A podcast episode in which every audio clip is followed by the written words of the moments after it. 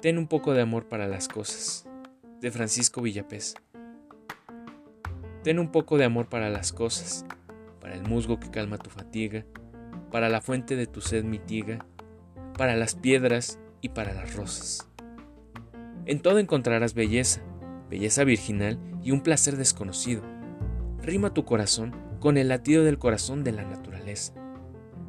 Recibe como un santo sacramento el perfume y la luz del que te da el viento. Quién sabe si un amor en el alma te envía aquella que la vida ha transformado. Y sea humilde y recuerda que algún día te ha de cubrir la tierra que has pisado